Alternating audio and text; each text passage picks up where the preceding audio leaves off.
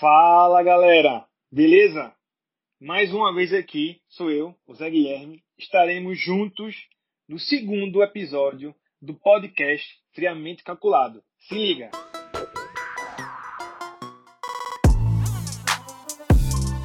O assunto de hoje não é nada novo. Como assim? Iremos falar sobre Covid-19 e finanças. Bom, como falei, esse assunto está um pouco batido, porém, eu queria aqui pontuar algumas situações, algumas reflexões que eu acredito bastante que pode ter passado desapercebido ou iremos reafirmar isso, tá? Iremos aprender ah, em algum ponto que você talvez não tenha percebido e vamos para isso, tá? Bom, sabemos que durante o Covid muitas pessoas foram pegas de surpresa. Lógico, todo mundo não sabia que existiria um vírus em 2019, 2020 que iria assim a devastar com o sonho de muita gente, iria mudar o mercado, não só financeiro, mas o mercado global em todas as esferas e tipos e nichos de mercado. Sabemos que quando falamos em vírus, estamos falando de uma situação sanitária, tá? Saúde, beleza, ok, que sabemos que isso é algo muito forte. Muitas pessoas, infelizmente, vieram a ter óbito, vieram a ficar doentes.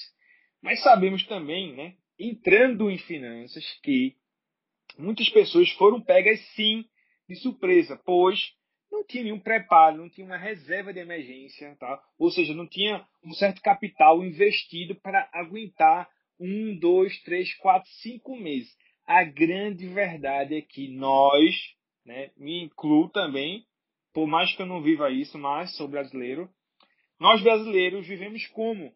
Pagamos, ah, ganhamos dinheiro para comer. Vou dar um exemplo aqui do, do cara que faz é, Uber Eats, né? Sei lá, o cara fatura por, por dia líquido, sei lá, 40 reais, 50 reais. Ali ele vai ter o sustento. Certeza, porque eu já conversei com essa galera. Então, se você, apesar que essa galera trabalhou muito durante o Covid, mas mesmo assim não é a mesma coisa. O mercado fechou um pouco, ainda está fechado, né? Estamos hoje aqui, a, que dia é hoje, meu Deus? Eu acho que é 21 tá, de julho. Mas o Covid não acabou, tá liberando, já liberou a academia. ontem, né, liberou a academia, liberou a comércio de, como é o nome? Restaurantes, tá? Porém, assim, é, todo mundo sofreu. Então as pessoas, né, que na verdade a maioria das pessoas não estavam preparadas para isso, sofreram e sofrem muito. Porque além disso, além de não ter uma reserva, vinham as demissões em massa. Então o vírus ele foi muito ruim para a saúde, mas ele foi muito ruim para tudo. Imagina você que ganha seu salário, ah, sei lá quanto que seja, e você perder, né? Você quer pai, mãe. Caramba, é muito difícil.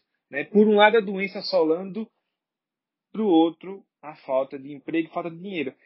Bom, você que não perdeu seu emprego e continuou, talvez você tenha tido uma suspensão de contrato, diminuído um pouco o valor do seu orçamento e provavelmente você tem algumas dívidas, né, algumas coisas a pagar e ficou muito apertado.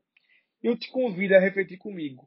Quão diferente seria se você tivesse um planejamento, tivesse uma reserva, nem que fosse para dois meses, para você viver assim dois meses tranquilo para pensar, respirar, parar e ter um novo planejamento. Então, nós, de fato, precisamos acordar. Nós precisamos, de fato, replanejar como brasileiros, como pessoas, cidadãos do mundo, não só do Brasil, tá?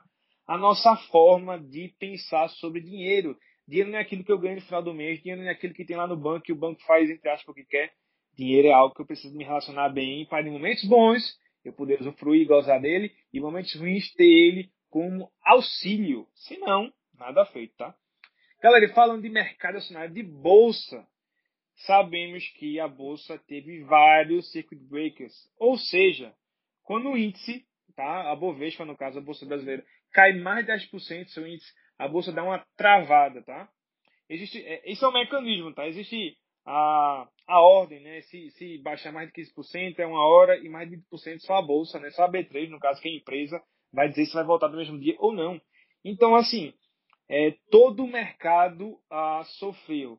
Lembrando que o mercado acionário, ou seja, as ações, a, a bolsa, ela antecipa cenários, ou seja, ela antecipa aquilo que está acontecendo de forma global no mercado, a, na economia macro, tá? Então, o Covid começou lá em novembro na China, mas a gente só foi saber em março e, foi quando as ações mais caíram, tá? Então, muita gente perdeu dinheiro, eu perdi pouco, né? Ainda bem, graças a Deus. Pela minha tese de investimento, perdi pouquíssimo. Uh, mas teve gente que perdeu muito, só que não soube viver a onda da crise, tá? Que a crise é cíclica, os mercados são cíclicos e por isso a crise vem, é dura, ninguém quer perder dinheiro, ninguém, ninguém, ninguém. Porém, ela passa. Uh, enfim, é, é, não foi fácil, tá? Eu, eu, vi muita gente próximo perder a vida, uh, perder emprego, tá? E isso, de fato, mexeu muito com a confiança nos mercados, confiança nas empresas. Porém, né, fazendo agora um paralelo, assim, na verdade, fazendo uma, uma, um movimento de 180 graus, 180 graus indo para o outro lado, podemos dizer que aconteceu algo incrível. O que foi? Bom, falando de bolsa mais uma vez, né? Até porque o, o intuito desse podcast, claramente calculado, é falar sobre bolsa, né? ou seja, finanças, ações e todos os outros tipos de, de, do que faz parte do mercado financeiro, mas também de empreendedorismo. E falando de bolsa, tá, galera? A gente teve nesse tempo, aí abril, maio, né, até final de março, segundo a própria Bovespa, que é a nossa bolsa de valores, um aumento de pessoas, de CPFs inscritos na bolsa. Como assim, Bial? Bom, a verdade é, as pessoas, pouco a pouco, tendo em vista que nós temos em média 2 a 2 milhões e meio de investidores na Bolsa, e o Brasil tem mais de 200 milhões, ainda é muito, muito risório, é quase nada, mas as pessoas estão acordando, estão percebendo que investir não é um bicho de sete cabeças, não é algo ruim, pelo contrário, que precisamos, né, para que outro cisne negro, né, será que, se é que Taleb me permite eu falar isso, né, o Nassim Taleb, o dono desse termo, surja mais um outro cisne daqui a 5, 10, 20 anos, a gente esteja preparados. E dentro da galera que começou a investir na bolsa, houve um, houve um grande aumento de mulheres. Sim, mulheres investindo. Eu não gosto de olhar essa divisão, tá? Homem e mulher, para mim isso é papo furado. Mas eu fico muito feliz que vocês, meninas que me ouvem aqui agora, tá? Espero que estejam mulheres ouvindo, tá? Ah, vocês estão investindo mais porque estão vendo que o mercado é para vocês, é para todo mundo. Ou seja, todo mundo tem direito de investir seu capital, de melhor alocar, ou seja, de melhor rentabilizar aquilo que traduz a sua vida, que é seu dinheiro, tá? Bom, outro fato aconteceu que não é que ele seja ruim, mas ele não é tão bom como esse que eu falei, que é o número alto de investimento em poupança, né? As pessoas que ainda, né, que a maioria na verdade, que, sei lá, tem medo, tem, não tem ainda o conhecimento, tá? De investir, investindo muito na poupança, tanto que a maior arrecadação foi nesse tempo de Covid, de isolamento social.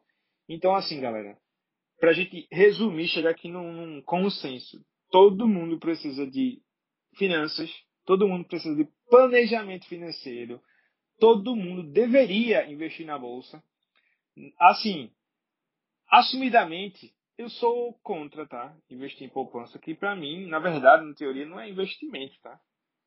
Então, vale muito a pena você estudar minimamente, é, minimamente que você conseguir, você estudar tá? sobre finanças, você investir, você começar ali um pouquinho, tá? Quem puder, começar com pouco, 50, 100, 500 reais, para depois ir aumentando e isso com o tempo virar realmente uma, um estilo de vida. Né? Para mim, né, para nós educadores financeiros, financistas, a consultores, isso é um estilo de vida, né? não só o trabalho, mas uma forma de pensar, de criar um prisma. Tá?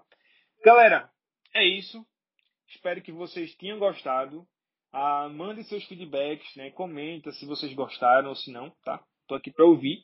E compartilha, né? Quem ainda não me segue no Instagram, arroba Zaguila, tá? e também a minha empresa, arroba friamentecalculado.oficial. Espero todos vocês, tá? Não só essas redes sociais, mas outras. Mas vamos nos conectando, fortalecendo essa comunidade, espalhando aí pelo mundo e principalmente aqui pelo Recife, Pernambuco, Nordeste, Brasil, educação financeira. Um abraço, valeu!